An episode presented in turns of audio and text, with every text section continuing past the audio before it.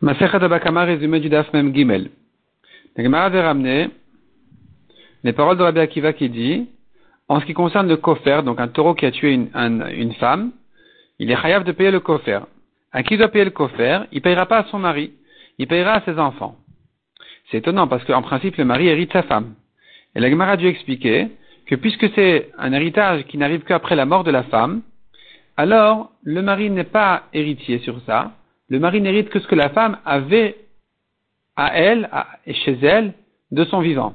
Mais quelque chose qui n'arrive qu'après sa mort de la femme, ça, le mari n'hérite pas, ça passe aux enfants. La Gemara demande, si par contre il s'agissait d'un autre dommage que la femme héritait de son vivant, en principe, tu devrais dire que le mari devrait le recevoir, même après sa mort.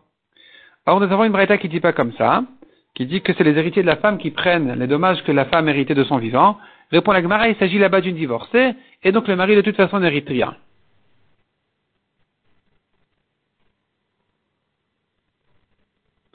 La Gemara ensuite ramène une maroquette entre Rabbi et Rabbanan. Est-ce que le Bechor, le premier-né qui reçoit double héritage, est-ce qu'il reçoit le double uniquement sur ce qui était chez le père à sa mort ou même sur ce que le père a reçu après sa mort? Et pareil pour le mari. Est-ce que le mari mérite donc le mari peut hériter sa femme même ce qui vient après sa mort oui ou non? Et donc la Gemara dit que nous pour l'instant on a parlé que selon euh, Rabbi,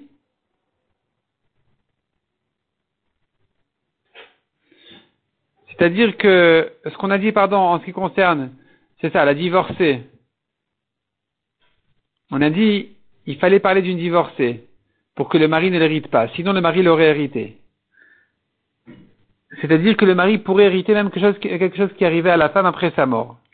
Et donc, en ce qui concerne le coffre aussi, on dira que, puisque c'est un chiyuv qui ne commence qu'après la mort de la femme, alors le mari ne l'hérite pas. Mais si c'est quelque chose que la femme devait recevoir, mérité de son vivant, même si ce n'était pas chez elle, et qu'elle ne l'a pas reçu de son vivant, eh bien, le mari pourra l'hériter.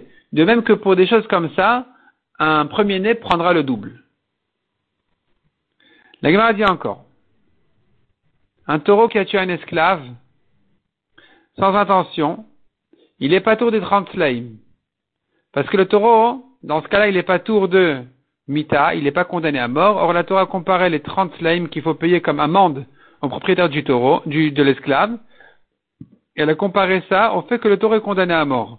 Donc ici, qu'il a fait sans intention et qu'il n'est pas tour de ce qu'il a, il n'est pas tour de, de, la mort, donc il n'est pas tour aussi des 30 slaim, des 30 slaim, 30 shkalim. De même, un taureau qui a tué un homme libre, on est sans intention, il n'est pas tour du cofer. Parce que ça aussi, ça dépend, le cofer dépend de la mort du taureau. Dans ce cas-là, il n'est pas tour de, de la mort. Il n'est pas tour de ce qu'il a. La Gemara ramène là-dessus une objection. La Gemara répond à l'objection.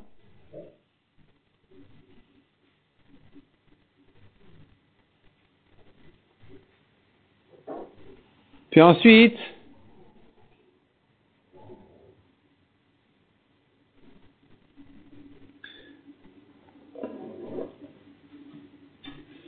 Une deuxième objection encore, la Gemara elle ramène, comme on comprend des braïtot, après cette, ce chidouche là, la Gemara s'arrange avec toutes les braïtot.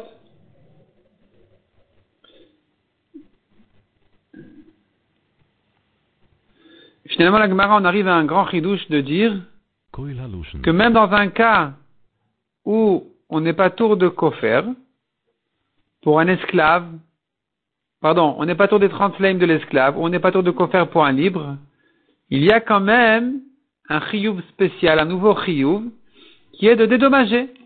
Un homme qui est mort, qui a été tué, il faut le dédommager, il faut payer son prix à ses héritiers. Et ça, c'est un grand chidouche qui ressort de des, des que la Gemara avait ramené en tant qu'objection, et elle, avait répondu, c'est vrai qu'il sera pas tour du coffre, c'est vrai qu'il sera pas tour des 30 laïms, il devra au moins dédommager, et donc payer le mort. Ce chidouche-là nous mène à une nouvelle question, parce que si maintenant il a tué en le brûlant sans intention. Il allumait un feu et le feu l'a tué. Est-ce qu'il faudra ici payer le prix du mort? Oui ou non? Et l'Agmara ne répond pas à cette question.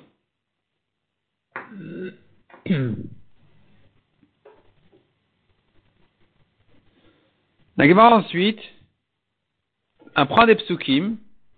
C'est écrit dans le pasuk im kofer. Le mot kofer aurait été suffisant, le, mot im étant trop. Ça vient nous inclure d'après une, euh, d'après un mandama, d'après Rabbi Ochanan, que même sans intention, il est quand même chayav du kofer. Pas comme on a dit. Il sera huit chayav du kofer, même sans intention. Et en ce qui concerne l'esclave, là-bas aussi s'écrit im eved, et là-bas aussi, on devrait dire que même sans intention, il serait chayav des 30 slaim. Sur ça, la Gemara nous ramène une machloquette. Donc sur, ces deux sujets-là, la Gemara ramène euh, les avis de Rabbi Yochanan et de Resh Lakish, et des différentes versions. Est-ce que vraiment il est chayav même sans intention, en ce qui concerne le kofer, et en ce qui concerne les 30 euh, laïm à payer quand le Torah a tué sans intention l'esclave?